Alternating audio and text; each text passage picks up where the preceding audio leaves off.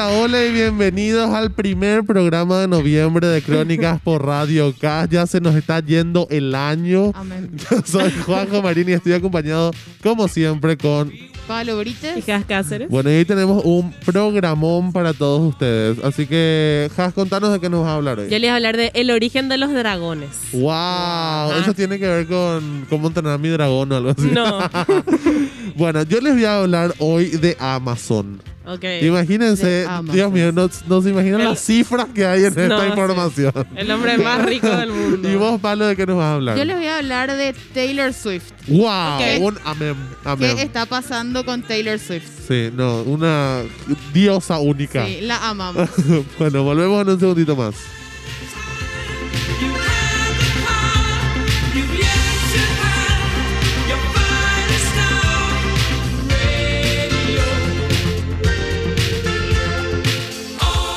Bueno, estamos haciendo el programa acá desde el colegio en la Radio CAS, cuidando todas las medidas de, de protección para, para evitar la propagación del coronavirus.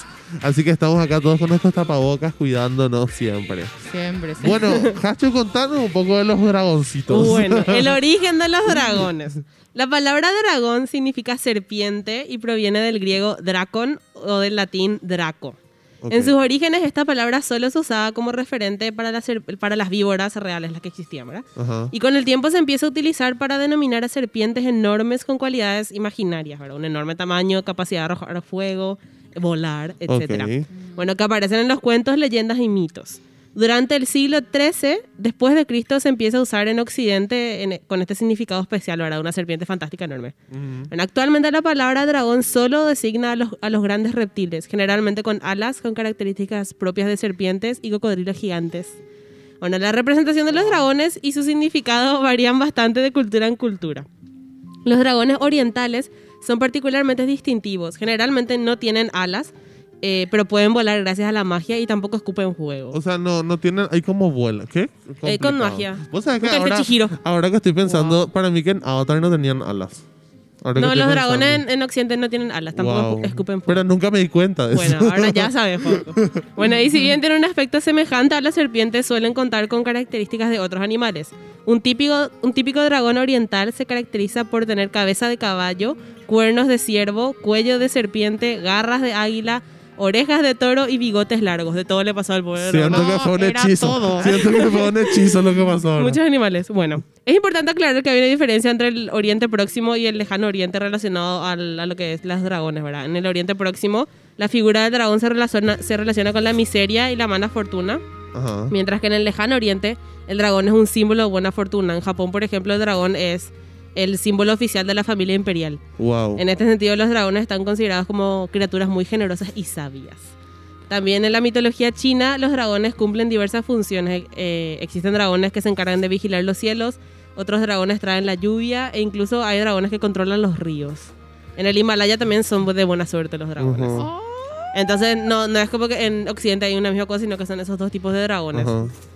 Eh, bueno, por otro lado, en la cultura judeocristiana, el dragón está relacionado con el mal. Bueno, los romanos sí creían en los dragones, eh, que los dragones eran un símbolo de poder y sabiduría, pero después de la caída del Imperio Romano y gracias a la influencia de otras culturas se los fue considerando como criaturas despiadadas y malévolas. Estos dragones son representados como reptiles gigantes que cuentan con alas. Ok. Los, de, Ok. los demás Claro, hacia los acá. que, Son los que ya considerados vemos, los que ya vemos hacia acá los dibujitos.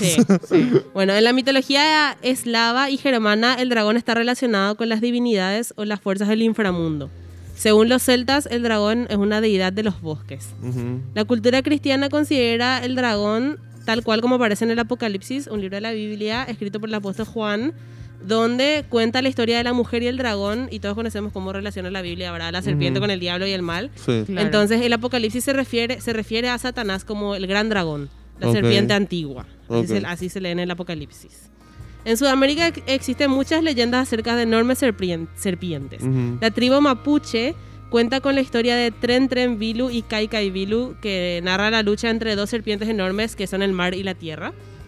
Después están los muiscas, otro pueblo originario, creían en Chimi, Chiminichagua, Ajá. que es el dios creador semejante a una serpiente de fuego. Los mayas creían en una serpiente emplumada llamada Kukulcán. Ujú. Los aztecas también le rendían un culto a la serpiente de este tipo nombrada Quetzalcoatl, a veces Ok. considerada como la deidad mayor. Seguramente así no se pronuncia, pero, Bueno. pero seguimos. Pero seguimos. Entonces, pero acá también el de Yuyahuá también es. Claro. Por eso, o sea, en, en los pueblos originarios era más como que eh, Una deidad. una cosa más eh, buena, así como en el, en el lejano oriente. Ajá. Com- Como los gatos también. Que Claro. En, o sea, en, eh, antes eran considerados así como dioses y después se les como. se- Y después le- nomás se tomó así como, "Mm, esto es pagano. Sí. Entonces, eso seguro que es malo. Claro. Bueno, entonces, como ven, los orígenes son diferentes en muchas culturas. Ajá. Y bueno, y ahora por si alguna vez se preguntaron cómo terminaron estos dragones en los cuentos de hadas, les voy a contar. Eso es Sí. importante. Ok, Importante. ¿Cómo salieron de la mitología? Preguntas que nunca te hiciste.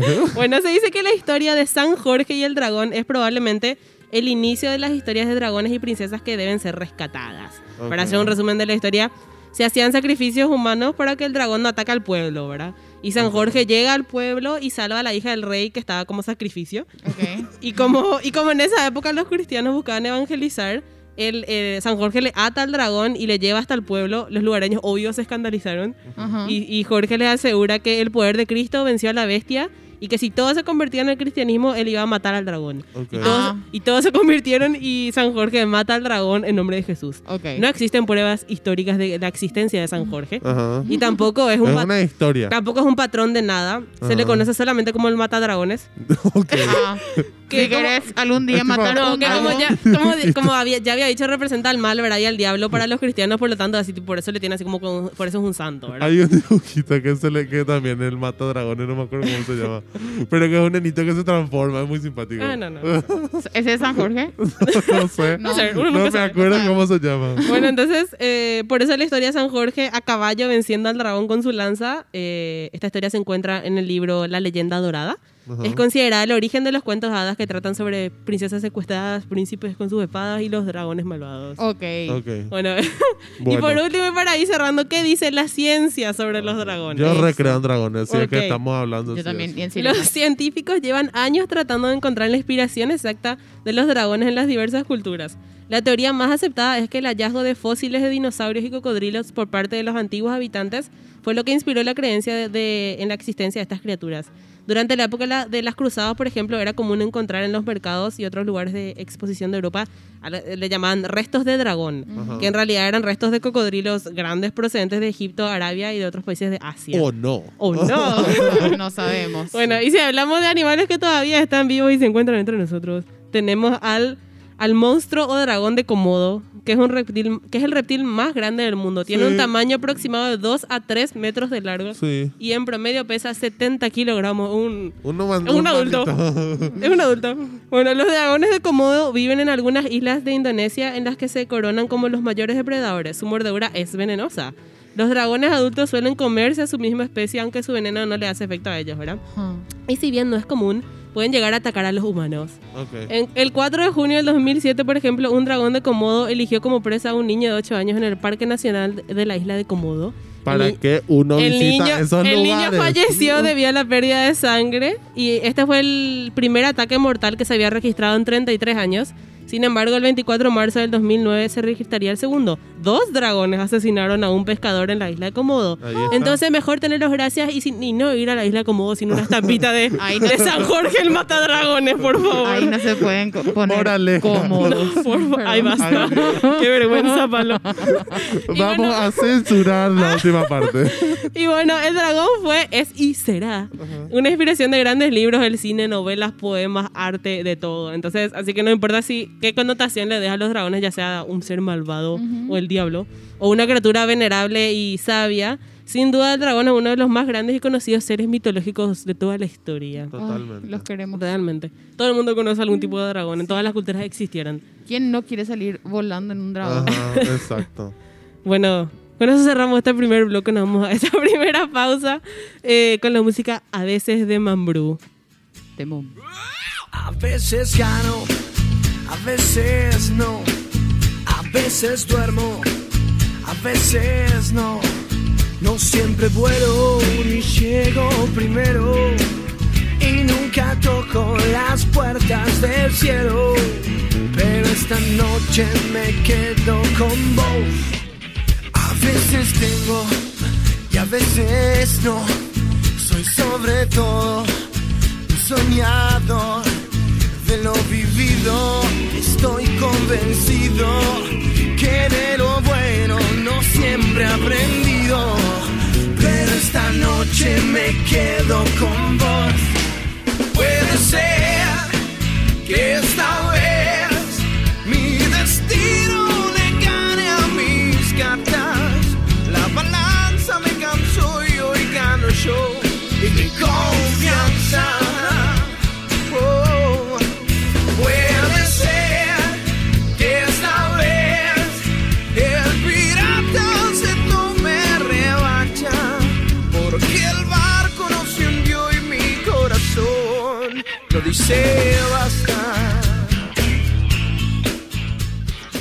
Bueno, hablemos de capaz la compañía más grande del momento, ¿verdad? Del mundo, del Tiene más universo. profit. Exacto. Bueno, vamos a hablar de Amazon, ¿sí? Porque hay un dato curioso que yo no sé si ustedes saben, que Amazon en realidad nació con la idea de vender libros. O sea, Amazon se funda en el, set- es en el 95, ¿verdad? Solamente como un e-commerce, pero de libros. O sea, Ok. la idea original era, vamos a hacer una librería online y vamos a ver qué tal nos va. Pero así tipo delivery, ¿o no? Claro, claro, o sea, el mismo Ah. sistema, se compra por internet y te llevan a tu casa. ¿verdad? Eh, o sea, lo mismo que hoy es Amazon, ¿verdad? Hoy en día Amazon hasta tiene un- una tienda de Amazon eh, presencial, ¿verdad? Tipo Ah. un súper de Amazon. Ya existe, imagínense, Ah. ¿verdad? ¿En cuánto? En 25 años, ¿sí? Y venden de todo ahí, me supongo. Tipo, Claro, sí, tienen de todo, de todo, de todo, literal. bueno, Jeffrey Bezos, eh, de 34 años, fundó en el 95 en Amazon.com, un comercio de libros por internet, ¿sí? Él es un americano que nació en Albuquerque, New México, estudió ingeniería eléctrica e informática en Princeton. O sea, tuvo una, una- un buena pequeño educación. estudio, ¿verdad? Terminé la facultad. Exacto. en el 86 comenzó a trabajar en una compañía de fibra óptica donde llegó a ser vicepresidente y después desde el 90 hasta el 94 trabajó en una empresa de Wall Street, ¿sí? Ok. En el 94 él dejó su trabajo y le dijo a su esposa, nos vamos de acá, ¿verdad? Agarraron el, el auto, su computadora, su perro y se fueron a Seattle, Ok. ¿verdad? Qué fe que le tenía esa señora, ¿eh? Exacto, ¿verdad? Yo le iba a decir, no, yo me quedo acá, No, vamos, señor. vamos a pensar un poco. Le- Y ahí es donde ellos alquilaron una casa y ahí en su garage nace Amazon, ¿sí? Ok. Ojo, hay, mucha, hay muchas historias de que Amazon nace en un garage como si fuese una pequeña empresa, pero ustedes ya ven todo el background que tenía Sí. Jeffrey antes de empezar Amazon, ¿verdad? O sea, ya era una persona que entendía muchísimo de... Empresa. De Sí. empresa, claro. Porque yo ya- tenía entendido que como que él era un que como que era medio pobre o que no sé, No, capaz no, que en sea, su infancia realmente claro. no sé. Pero, o porque sea, si es todo- que Porque lo que a vi era así como Princeton- que mira dónde tipo cómo empezó él y Claro. el- que es el casi está por ser trillonario. Claro, ¿verdad? o sea, si te fuiste a Princeton a estudiar, no es porque eras una persona Claro, que estaba eso en la no calle. sabía. ¿Verdad? Bueno, eh, en el 96 la web tenía más de 2.000 visitantes al día, ¿sí? Mm. Pero un año después multiplicaron ese número por 25. Imagínense lo que es, ¿verdad? Y en el 90, en, el en diciembre del 99, cuatro años después de que empezó la, la empresa, la revista Times ya le nombró el rey del cibercomercio. Wow. Imagínense, cuatro años después. Hoy estamos hablando de 25 años después que ya no sé más qué puede ser. El rey del universo. Comenzó como una librería online, como les contaba, ¿verdad? Pero, pero, pero rápidamente empezó a vender también DVD, CD, software, videojuegos, electrónica, ropa, de todo un poco. ¿verdad? Eh, porque en realidad Visos tiene la visión de ser la mayor tienda del planeta. Que yo creo que hoy en día ya podemos decir que lo Sí. logró. Claro, sí. ¿Verdad? Porque hoy literal, lo que quieras encontrar, encontrás en Está en Amazon. Amazon. como sea. Vender o comprar. Exacto. Sí o sí está en ¿verdad? Amazon. Bueno, atiendan esto. La suma de todas las bodegas de Amazon llegan a los 1.4 kilómetros cuadrados. ¿Qué significa eso? La bodega de Amazon es más grande que el Vaticano. Que el Estado del que, el, Vaticano. que el Estado del Vaticano, imagínense. Es más grande que un país. el Vaticano tiene solamente 0,44 kilómetros cuadrados. Imagínense lo grande que es esa, esa, esa bodega. Dios mío. Realmente nunca había pensado en ese tipo. No, entonces- ¿Dónde están todas las cosas? ¿Dónde Exacto. guarda todo? Porque, no sé, yo imaginaba que ca- cada, cada productor que daba su, produ- su, Tiene. su producto tenía. o No, sea, ya de ser también, pero ah, obviamente algunas cosas Claro, están que en Amazon. claro. En la O bodega sea, hay, viste Amazon. que hay los productos recomendados por Amazon y los productos de Amazon. Sí. Los Amazon Basics que se llaman, ¿verdad? Sí, Son, esos están en algún lugar en una bodega de Amazon, ¿verdad? Mm. claro. Bueno, las personas que van hasta las bodegas a buscar los, lo que compraste, ¿verdad? Se llaman embajadores de retiro. Y diariamente caminan más de 16 kilómetros. Ahora, ¿por qué caminan? No Hacen sabemos. un tercio, o sea, obviamente recorren, no creo que caminen Claro, literalmente, ¿verdad? Pero un tercio de maratón por día, imagínense. Y Pero- eso, sumale que están empujando un carrito. Ah, capaz que caminan dentro de la bodega, a lo que se Claro, refieren. Capaz, De lo grande claro. que es. ¿Y no tienen carritos de gol?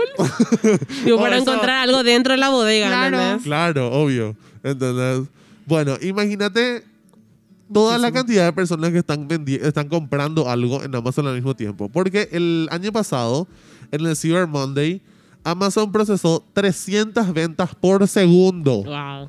Imagínense lo que es eso. En el 96 eran 2000 por día. Ajá, 300 estamos por segundo. segundo. Es demasiado. Es Imagínense.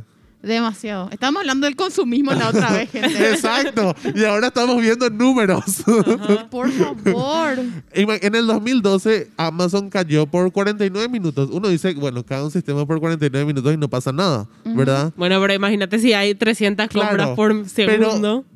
Perdió 5.7 millones de dólares En en, 49. ventas en 49 minutos. Wow. Que Imagínense. igual es 0,3% Claro. de lo que. O sea, no le quebró. No, obvio. bueno, Lo que ganan una hora. atiendan a este, este dato y esto es impresionante por lo que estábamos hablando la otra vez del consumismo, ¿verdad? La compra individual más grande realizada por una persona en Amazon llegó a un gran total de 3 billones de dólares. Una persona Una persona gastó 3 En una billones compra. de dólares ¿Cómo? ¿Y en qué- una vez. ¿Qué ¿Qué tipo de tarjeta uno mete para tener 3 billones de dólares? Se sentó en su computadora. Bueno, Miró, pero, pero, costaba 3 billones. Ojo, pero ojo, Sí, dijo. Amazon canceló la orden. Tipo, no se Ah. vendió. Porque no le creían que iba a comprar. claro, claro. Entonces, tipo, eh, fue una locura y se canceló la orden. ¿Y qué porque- quería comprar? ¿Millones no o sé, billones? Billones con B. B de burro. Nadie tiene. ¿Cómo tenés? No entiendo. Pero. Juanjo, ¿qué compró? No sé, compró la tienda entera. Acciones de Amazon estaba comprando. Quiero una uña de Jeff Bezos. ¿Qué? Atiendan esto y yo creo que esto es algo súper importante cuando, cuando hablamos de también el servicio de atención al cliente que tiene Amazon, ¿verdad? Todos los empleados de Amazon trabajan al menos dos días cada dos años en servicio al cliente. No importa el cargo que ocupe. O sea, John, Jeff Bezos trabaja dos días al año, sí o sí, en servicio al cliente para que entienda lo que es manejarle a, a la gente. ¿Será? La humildad. Imagínate. Una humildad. Bueno, y ojo, esta es una, una cosa súper importante que es una de las últimas cosas que Amazon está, que está logrando, ¿verdad? Y es eh, lanzar un servicio de entrega eh, a través de drones, ¿verdad? O sea Ah, que, sí, vi. que vos puedas comprar y vos tengas en media hora, una hora más o menos, ya directamente el producto en tu casa gracias a que hay un dron que te lleva hasta la Ok. puerta de tu casa. Bueno, ahí, ahí viste, ahí entra mi paranoia así de porque yo tapo también la cámara de mi laptop y eso, ¿verdad?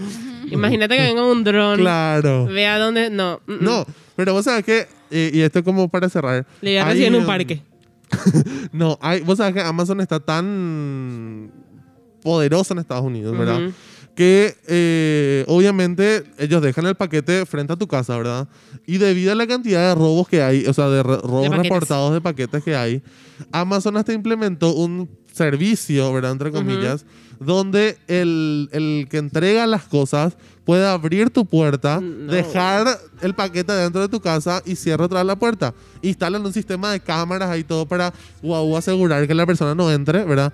Pero literal deja que el repartidor entra a tu casa, tipo dos metros, deja el paquete dentro de tu casa y cierra la puerta. Mm. Yo no lo haría. It's a no from me. ¿Verdad? Pero bueno, lo que pasa. Y también contarle a la gente que Amazon tiene el servicio de donación. Si es que alguien quiere donar, por ejemplo, a una fundación como Operación Sonrisa, vos podés eh, comprar a través de Smile Amazon, que es lo mismo, no te cuesta nada a vos, y ellos donan un porcentaje de tu Y de plata. alguna forma tienen que para los taxes. Exactamente. Porque por favor. Exactamente. Bueno, y así cerramos este bloque. Y este es el momento más importante del programa. Les, les estoy sorprendiendo porque oficialmente Ujú. declaro inaugurada la temporada de Christmas con, este, con esta música. me encanta. Gracias. Y nos vamos hacia la pausa.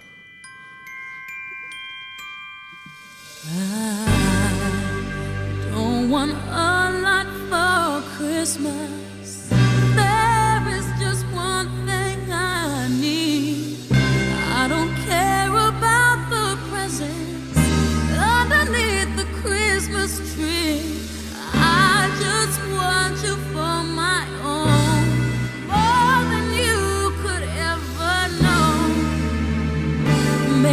wish. I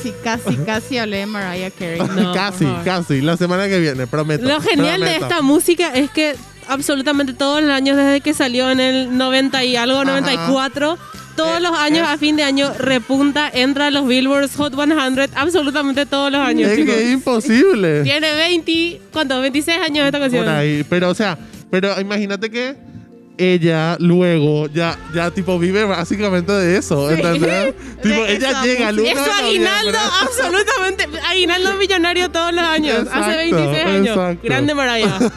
Sí. Solo necesita, solo necesita un hit para ser millonario por siempre. Bueno, ahora sí volvemos con Taylor. Taylor que sigue buscando ese hit. No, por favor, no. No se iba a hablar de esto, pero iba a decir. Bueno, después, de- de- después entra, hablamos. entra. Bueno, antes de, antes de empezar a hablar de Taylor, queremos recordar, eh, tenemos que cuidar el planeta, reciclen. Casi, casi pensé que ibas a pedirle a la gente que vote. Estamos, no, estamos el día de votación en Estados Sí, Unidos. es día de drama. Y el mal llamado Fecha Feliz también estamos así. Ese fue el segmento político del, del Segmento programa. político que Gracias, cerramos, chao. gracias. Sí. Cerrado, cerrada la cápsula política. Y vamos a la cápsula de Taylor Swift. Wow.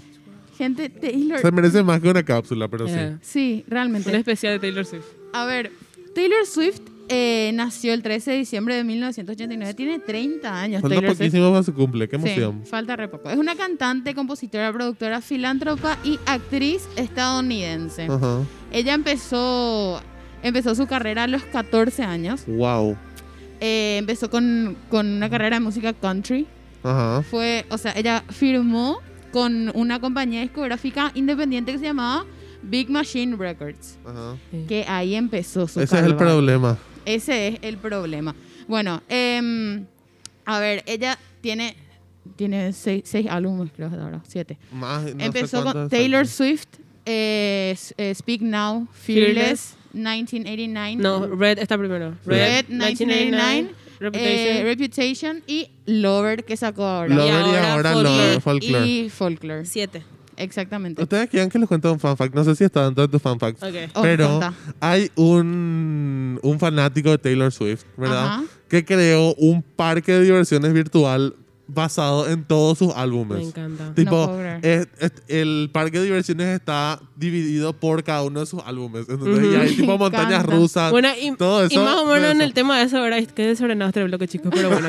Eh, eh, eh, un- hay personas que hacen playlists en, en Spotify y tipo con historias de, de todos los álbumes de Taylor, entonces ponen Ajá. así en orden Entonces es como, es, vos te- es una hora y vos escuchás 100 canciones como que es una película, Sí. ¿verdad? Es Ah. muy genial. Es que ella tiene una habilidad para escribir. No, sí, realmente. Es increíble, es demasiado talentosa. O sea, ella eh, sentada en su pieza escribió. Yo creo que de, de los que de los que cantan en inglés, ella realmente es la mejor tipo storyteller. que Claro, hay. Sí. totalmente. Realmente, Sus Exactamente. letras Sin dudar. eh, son muy geniales. Sí. Y hoy realmente quiero hablar de ella porque Ajá. es- ya es libre, chicos. Sí, Sí. terminó su... Justo explica, ayer, explica, Paz. ayer Sí. o anteayer fue que. Sí, el, ya el 1 de salió. noviembre, desde, Sí. desde el, eh, desde noviembre del 2020. Lo que pasó fue lo siguiente. Ella, eh, es- ella firmó con esta, Big con esta Machine. discográfica Mi- Big Machine Records, que era de un señor que se llamaba eh, Scott se llama. Brocheta. Se llama. Ah, se, ya- llama, se, llama, se llama, se llama, se llama. Está vivo. Scott Brocheta se llama. Por sus. ca- ¿Cuántos primeros? Cinco primeros álbumes. Por, sí, por sus cinco primeros álbumes. Desde Reputation, lo que no está más con él. Eh, ¿O sí? Reputation fue el último Sí. álbum que ella Firmó hizo con con, él ellos. también. Sí, Sí. el primer álbum que ella hizo fuera de Big Machine fue Lover. Lover. Ah, ok, ok, ok. Sí. ok. Bueno, al Bueno. filmar, al filmar con esto, ¿verdad? Tipo, le pertenecían todos los derechos de, de la Claro. música y lo que sea, ¿verdad? Exactamente. Los masters, a eso es lo que ella se ve.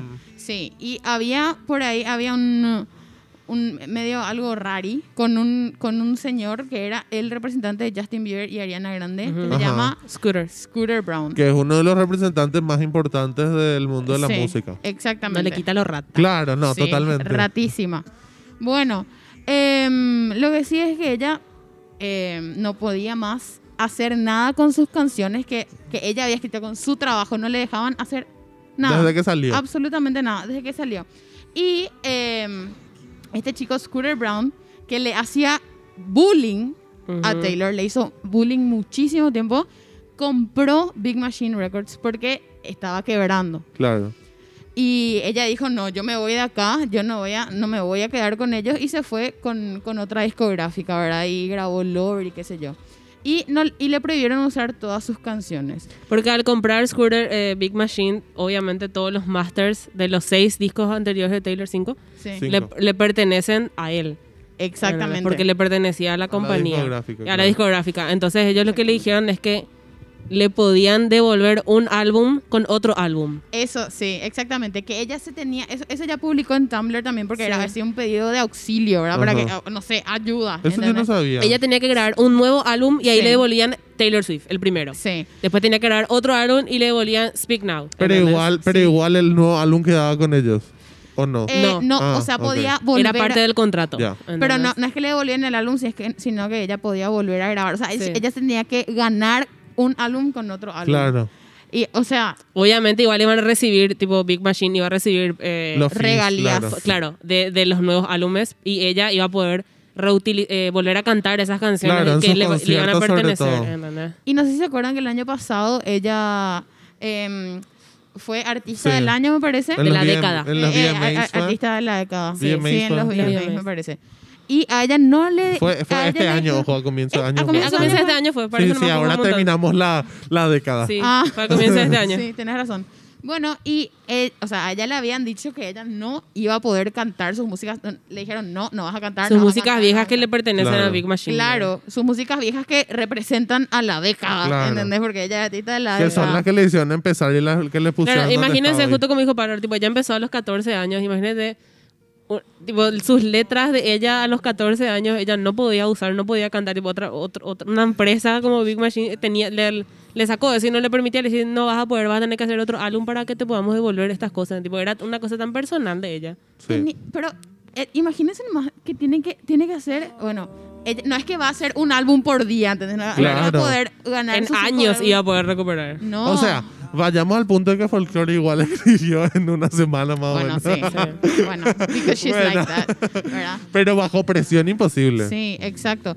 Pero bueno, igual hizo, hizo ese enganchado de, de todas sus músicas en... Y fue fantástico. en y fue increíble, porque Taylor es increíble. Sí. Ah, y bueno, y con, con este tema de Big Machine también hubo como que una, una separación entre Los entre, famosos. entre los famosos, porque este Scooter Brown era el, el representante de... Es muy conocido en el de, ámbito. de, de Justin, de Ariana, ¿entendés? Entonces como que habían dos bandos, estaba el bando que le que le apoyaba a Taylor Swift, que entre ellos estaba Cher, entonces tipo, Claro, ya está. ya está. Ya lo lograste. Y Y después otro, está Demi Lovato que le gusta meterse en problemas que no le. Sí. ¿verdad? Siempre. Pero también tiene ella una riña con Taylor Swift, entonces fue la primera me dice, adiós mío, se metió también en el drama este. Exactamente. Obviamente en contra de Taylor. exactamente. Porque es hater. Y nada, como que a Taylor le, le metieron en muchísimos dramas, en un montón de dramas y le, le, le hicieron a ella ver como la, Bueno, la insoportable. Pero Taylor ¿entendés? siempre está metida en el drama. O sea, en realidad siempre le meten en el drama, Sí, ¿verdad? sí. Después en Reputation, más ella como que salió la perra que tenía adentro. La, la empoderada. Programa familiar. Siempre. Bueno, y lo que es motivo de celebración es que ya está libre. A partir de ahora, noviembre del 2020, ella puede y va a grabar de va a regrabar va a sus regrabar canciones. Todos sus todas. álbumes, todos. ¡Wow! todos los cil- Lo los que ella cinco quiera álbumes. puede hacer ahora. Sí. Wow. ¿Por qué? Porque ahora el contrato vencía, algo así, ¿verdad? Porque- Una sí. cláusula de contrato que... Sí, exactamente. Llegaron, llegaron a un acuerdo, parece. No, pero, Pero- yo, yo tenía entendido que no es que llegaron solamente a un acuerdo, sino que había una cláusula en el contrato que decía, como a los 10 años termina nuestro contrato pensando que ella obviamente iba a renovar, ¿verdad? Claro. Entonces ahora Y ya como se terminó, liberaron y los listo. masters. Claro. Sí, exactamente. Y ahora Taylor es libre. Wow, Por qué, fin. qué conciertos que va a armar ahora. Qué O concierto. sea, si sus conciertos ya eran buenos. Sí, el- sí, realmente ese- en Netflix, si tienen, si quieren ver, está Sí. el, el tour de Reputation, que realmente es... Miss Americana. Sí. No, no, no, el, el- su tour está ahí.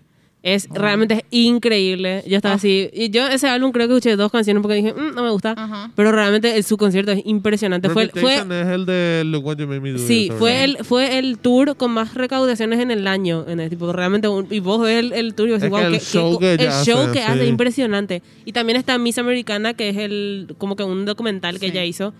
Donde, donde habla de no, su trayectoria haciendo el- el- el- su disco Lover, que fue su sexto disco. Bueno, pero pasa que no, yo creo que a Taylor como que se le ningunea un poquito cuando hablamos de show, ¿verdad? Porque vos decís show y la primera persona en que pensás en Lady Gaga, Siempre. ¿verdad? Pero, ¿ya ¿viste pero ese el tour? show de, de Impresionante. Taylor es impresionante, Sí. o sea, sin problema, o sea, no por ponerla a competir a Lady Gaga y Taylor Swift, ¿verdad? Pero Todos pueden tener un lugar. pueden, No es por comparar, pero ¿verdad? su show también. Pero son muy buenos. Sí, sí, ese enganchado luego que hizo en, en los Totalmente. VMAs fue así Increíble. increíble. En 10 minutos se dio el show de la vida. Sí. Era Bueno, todo lo que y este, su último álbum, este Folklore, que salió ahora en junio. En junio. no sé cuándo salió. Sin Sí. promo, literalmente ya No. sacó. Dijo, hoy saco un álbum. Y sacó, es el álbum más vendido en Estados Unidos y es el segundo álbum más vendido en el mundo. Sí, no, es una cosa impresionante. Detrás de O sea, BTS, chicos. Y aparte, siempre. Y aparte, eh, o sea, lo increíble es que Sin Taylor, promo. Taylor siempre está acostumbrada a hacer muchísima propaganda. O sea, Sí. está acostumbrada a empe- o sea, a tira una foto, después tira otra foto, después Aparece en este programa el no primer, sé. el primer video, después saca otro. No, acá dijo, tomen el álbum entero. Sí. El mismo día dijo, hoy a la, hoy a la medianoche saco este álbum. Sí, y puso así un- una foto, el, el cover de su álbum. fue, todo, fue todo el promo que tuvimos. Y, Un regalito para y ahí le va bien. Es el álbum más vendido en Estados Unidos. Y con críticas impresionantes. Sí. Así que... La amamos a Cerramos Taylor. este bloque Taylor Sí. Te vamos a hablar un montón más, pero ya pasaron 10 minutos. Bueno, después podemos hacer un segundo bloque del Ok, próximo siempre. programa de Taylor Swift. y esta Bueno. música que le dio su Sí. impulso a la fama. Nos vamos con este tema que realmente yo le conocí por este tema que se llama Love Story.